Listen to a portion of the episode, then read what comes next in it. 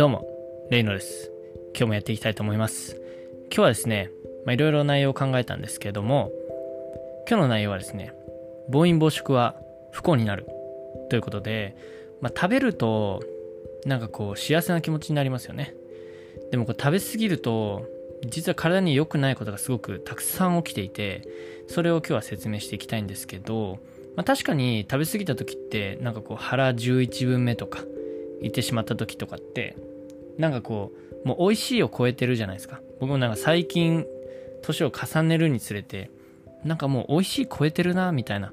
やっと気づいたんですよ。だからもう腹8分目というかそのぐらいでやめておこうみたいな。もうちょい食べたいなぐらいがちょうどいいってことにやっと気づき始めたんですよね。なんですけどやっぱり美味しすぎる時とかなんかこう食事と食事の間が空いた時とかってなんかたくさん食べたくなっちゃうんですよね。でもそうするとなんかこう元気が出ない感じになったりするんですよ。次の日もだるくなったりとか。特に糖質とかを多く取った時は特にそんな感じになったりしますね。多分そういった、えー、だるさとか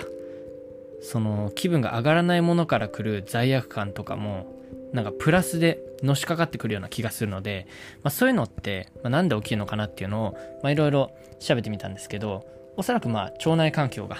関係してるということですね。まあ、一気にたくさん取りすぎたりすると、もちろん消化が間に合わなかったりとか、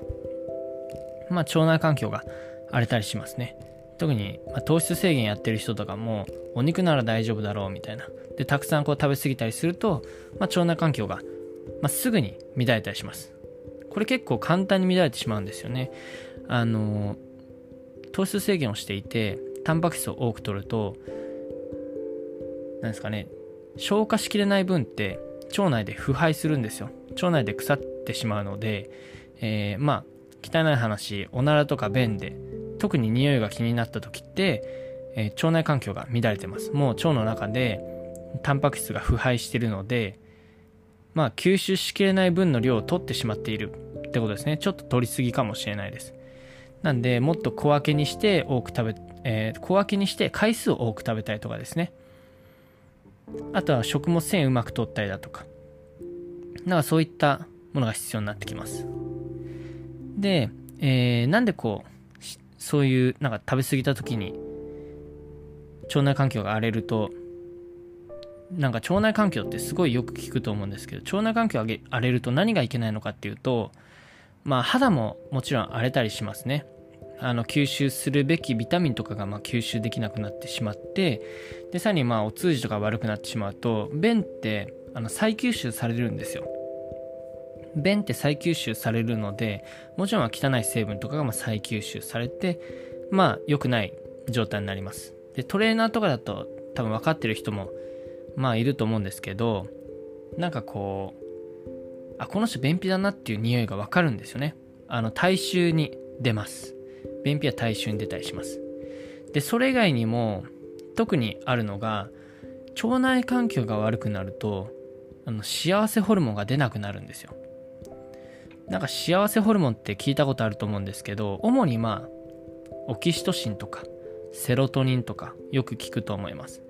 オキトシオキシトシンに関してはなんかこう肌の触れ合いだとか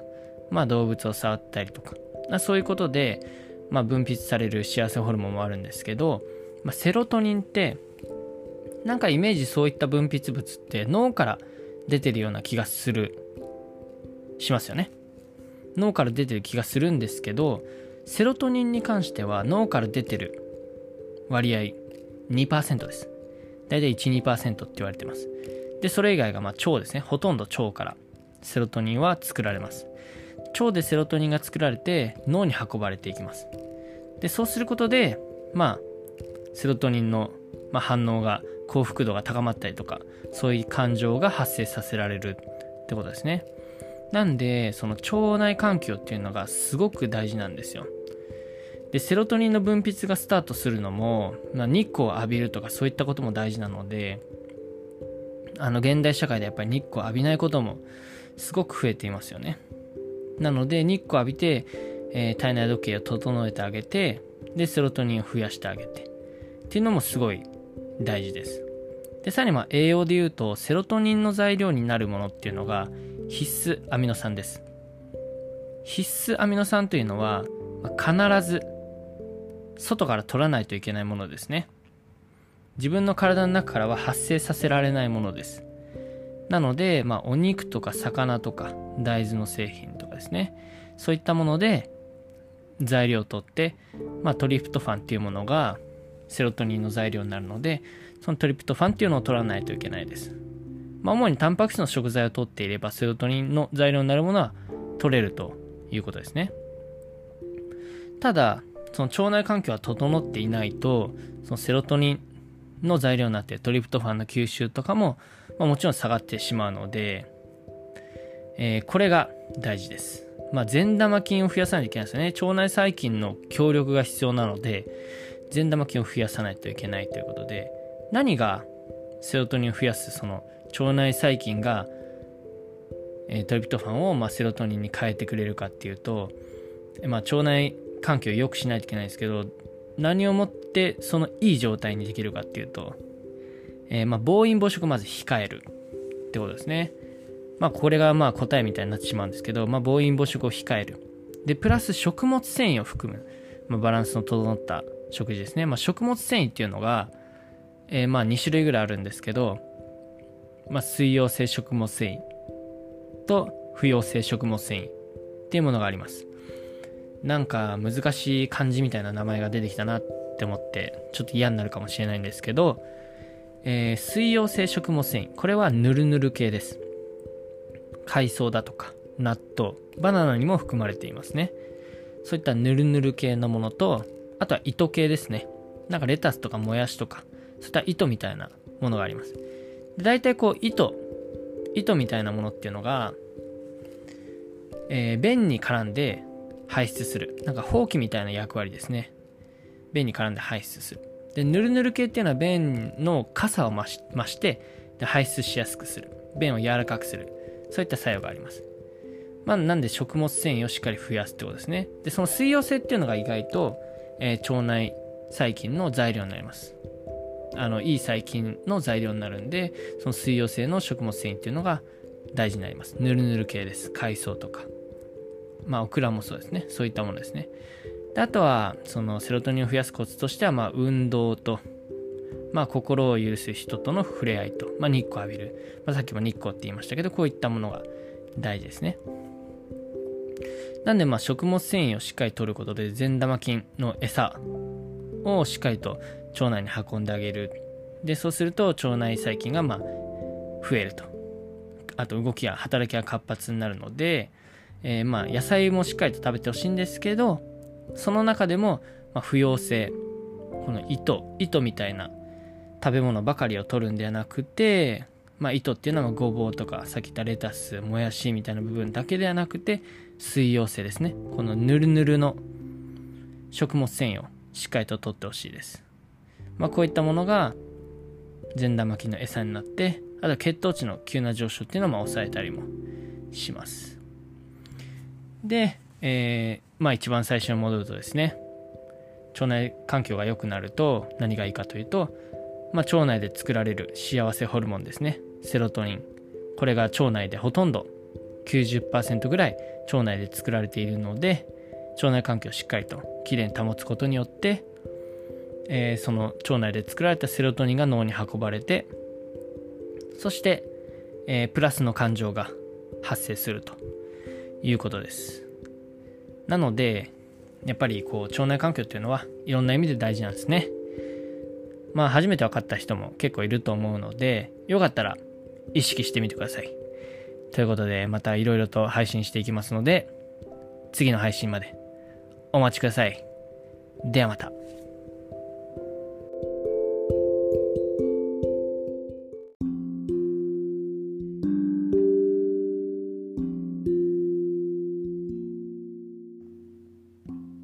どうも、レイノです。レイノチャンネルへようこそ。今日も早速やっていきたいと思います。今日はですね、えー、まあ、最近海外のサイトを調べて、まあ、健康について、運動だとか食事だとか、そういったものをまあ調べているんですけども、まあ、海外のサイトを調べる理由としてはですね、まあ、基本的にアメリカの情報ですね、それを取り入れてるんですけども、まあ、理由としては、結局アメリカとかで流行ったものが、日本でまあ、5年とか10年遅れて流行るとまあ言われてるんですよね。でこれはまあ健康に限らずいろんなジャンルでそうなるとまあ言われています。でその後日本から東南アジアに5年とか遅れて、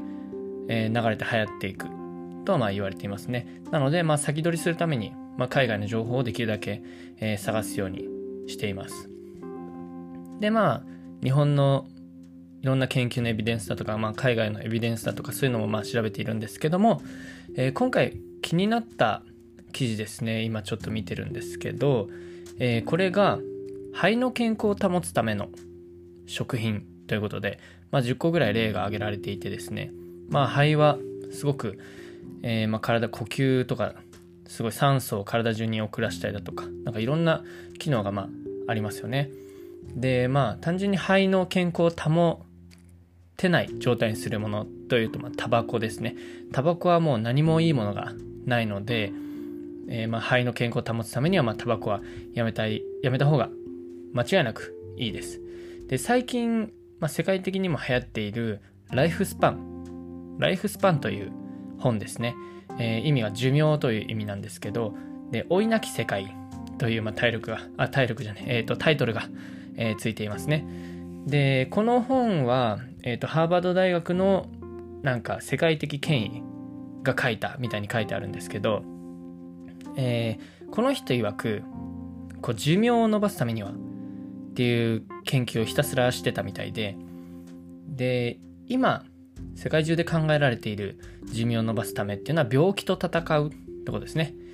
で、年を取ってくると病気がどんどん出てきて、その病気に対して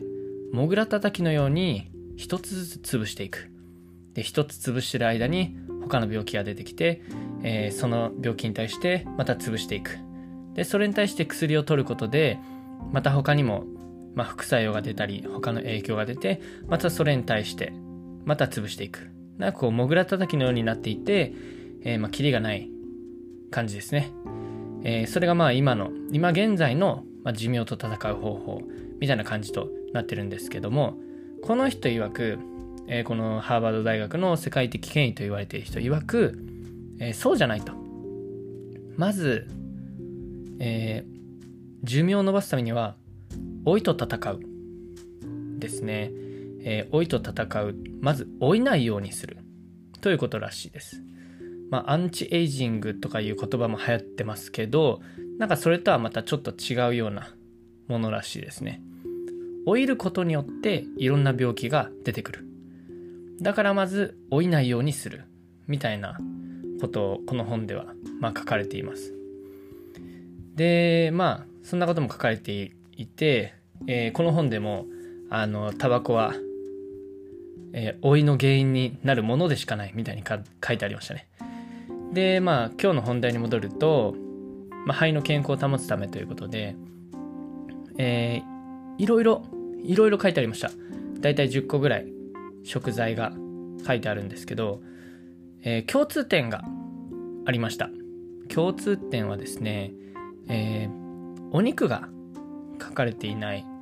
お肉はほぼほぼないですね。お肉は取らなくてもいいぐらいの感じのことが書かれてましたね。で、ここで挙げられているのは、まあ、リンゴ、あとはビーツ、えー、緑茶、葉物の野菜、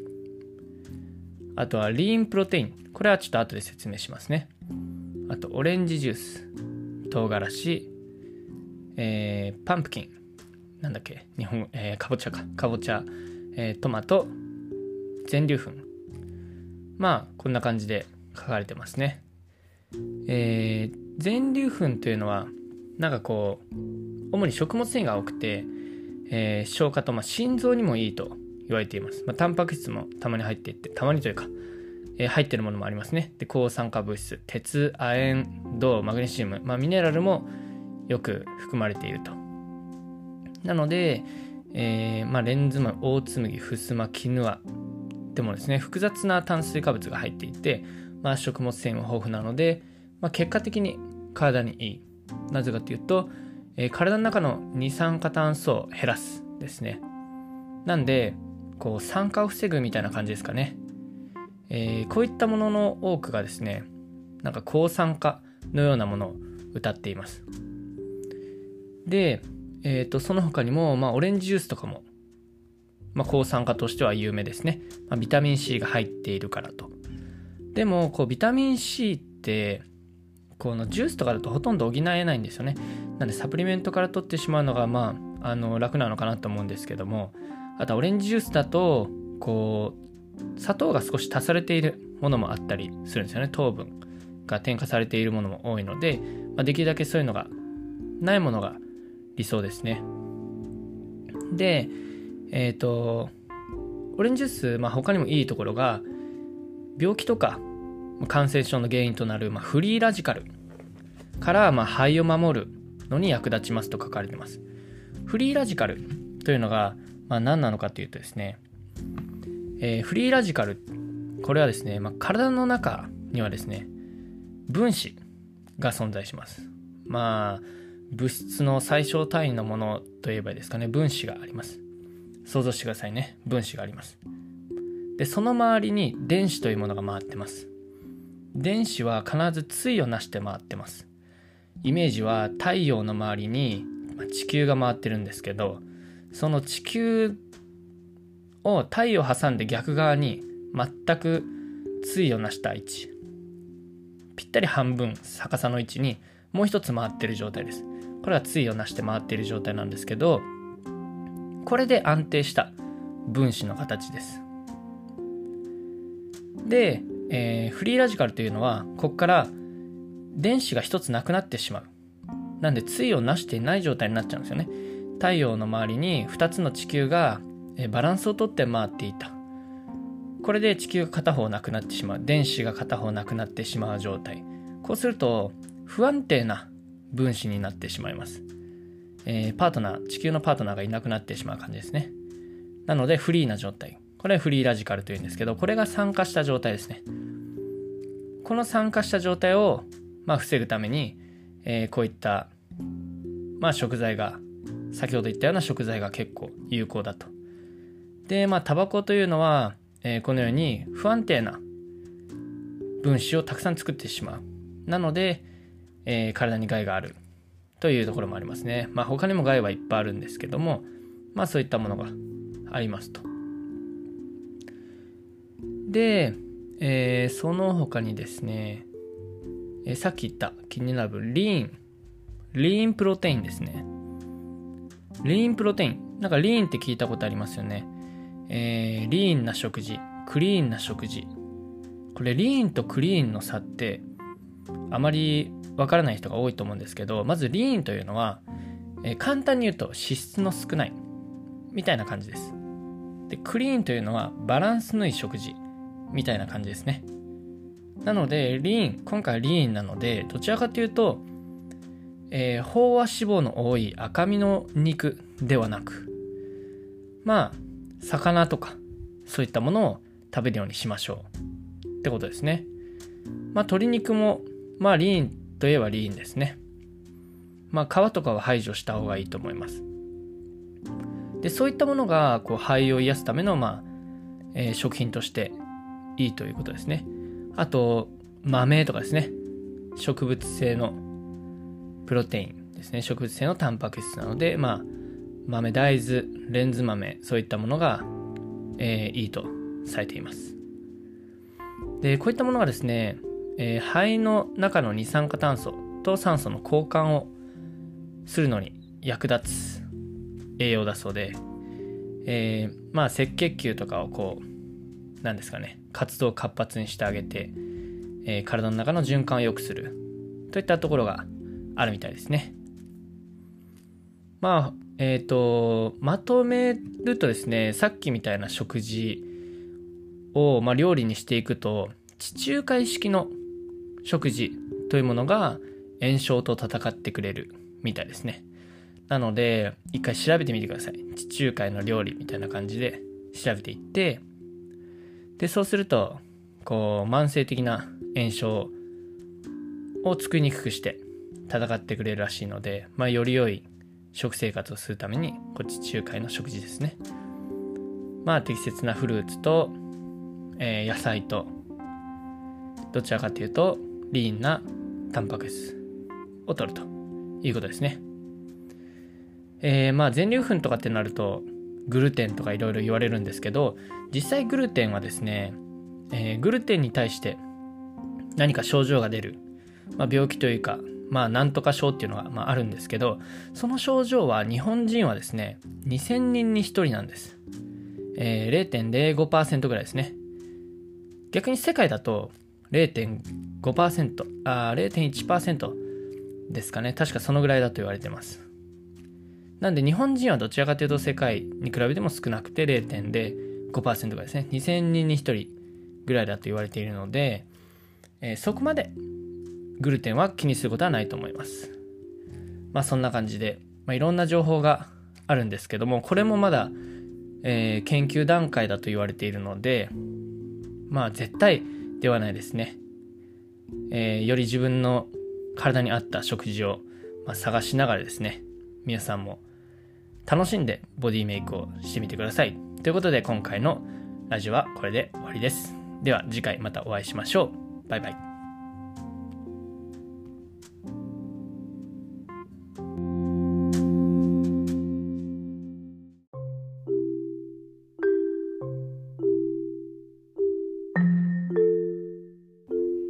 どうも、レイノです。今日もレイのチャンネルを聞いていただきありがとうございます。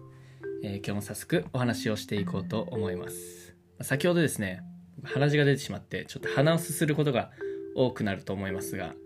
許してください。えー、これが終わったらまたパーソナルに行かないといけないので、えー、短く端的にお話をしようと思うのですが、今日のお話もなかなか難しいので、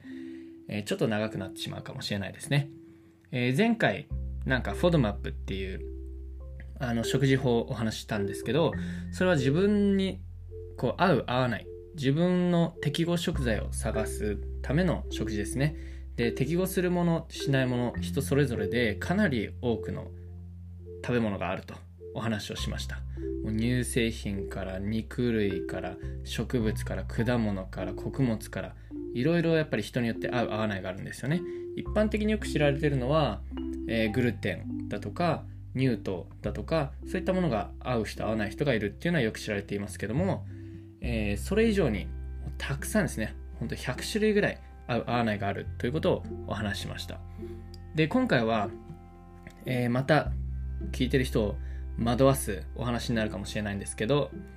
えー、結構逆行してるような過激な過激過激でもないですけど、えー、肉食ダイエットっていう内容ですね。今日もあの最前線のアメリカの情報を引っ張ってきてるんですけどちょっと翻訳がはちゃめちゃ僕英語わからないんでちょっと翻訳しながら見てるんですけどなかなか翻訳がめちゃめちゃだったのでトレーナー目線でま解読しながらお話をしていこうと思います。で今回ですね肉食ダイエットということで、えー、人間は、まあ、果物とか野菜とかえー、動物性食品まで、まあ、いろんな食品を、まあ、食べるように、まあ、進化してるんですけど、で、まあ、人間のまあ最適な状態を保つにはどんな食事をとったらいいのかってことですね。ここではなんか動物性のみを取り入れるべきだと提案してるんです。動物性の食品のみを取り入れるって結構極端なお話ですよね。で、いわゆる肉食ダイエット、ゼロ炭水化物ダイエットとか、あの、ケトダイエットみたいな極端なバージョンに近いですね。アトキンス法だ。アトキンス法と言います。あの、炭水化物を限りなくなくすですね。えー、1日で 20g 以下とか 50g 以下さらにはもう 30g 以下とかその1食 10g 以下とかもうそのぐらい減らすってことですねもう 50g 以下は間違いなく減らすようなダイエット法が、まあ、アトキンス法っていうんですけどまあこれも似たような感じですかね肉食ダイエットゼロ炭水化物ダイエットみたいな感じなので。で、これをすることによって、糖尿病だとか肥満だとか自己免疫疾患などのこの一般的な病気をま逆転させることができると言っていますね。なんでかというと、慢性疾患の発生率を見るとこの70年間で、えー、自分たちはまとんでもなく不健康になっているということはま否定できないみたいですね。で、アメリカだと人口の70%日本だときっともうちょい少ないと思うんですけどアメリカだとも人口の70%で糖尿病は0.9から1%からあ0.9か1%がもともとで現在は13%から14%に増えていると。まあ慢性疾患が今で人口の40%うんすごいですね。50年前とかは10%から15%でした。でこれは何でなのか。でいろいろ見ていくと不健康な行動は減っていると。確かに。これが健康的だって言われてることはすごい増えてますよね。なんで不健康な行動は減っていると。それは確実に、えー、アメリカの食事ガイドラインの研究とか統計によると出てるらしいです。なのにもかかわらず、えー、慢性疾患の人とかが増えていると。肥満と過体重の割合が70%超えていて慢性疾患が40%で糖尿病とかが10糖尿病が1314%めちゃくちゃ多いんですよね。なんで健康的な行動が増えているのに不健康な人が増えているのかってところです。でここに書いてある人曰く植物を食べているからだということですね。で植物は毒だと。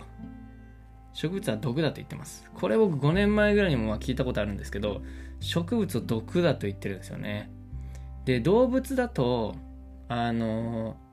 全ての動物を集めても本当に